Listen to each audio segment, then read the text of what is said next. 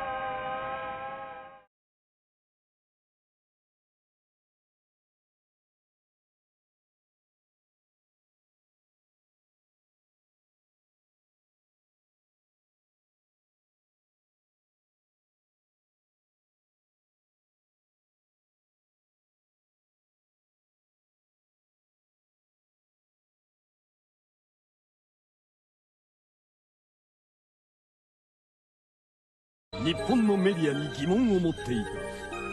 私が YouTube をしていることによって、いくつかの日本のあのテレビ局さんが、えー、取材協力をしてくださいというふうに言われて、あの、スーパーマーケットで空っぽの棚を取ってほしいっていうふうに言われまして、でも空っぽの棚なんてないので、ありませんって言ったら、そしたらそういう絵が欲しいので、あの、商品をちょっと避けてでもそういう絵を撮ってくださいって言われて、私は断ったんですけど。実際のスーパーの棚には商品がずらりと並ぶ。日本人が抱くイメージとは全く違うじゃないか！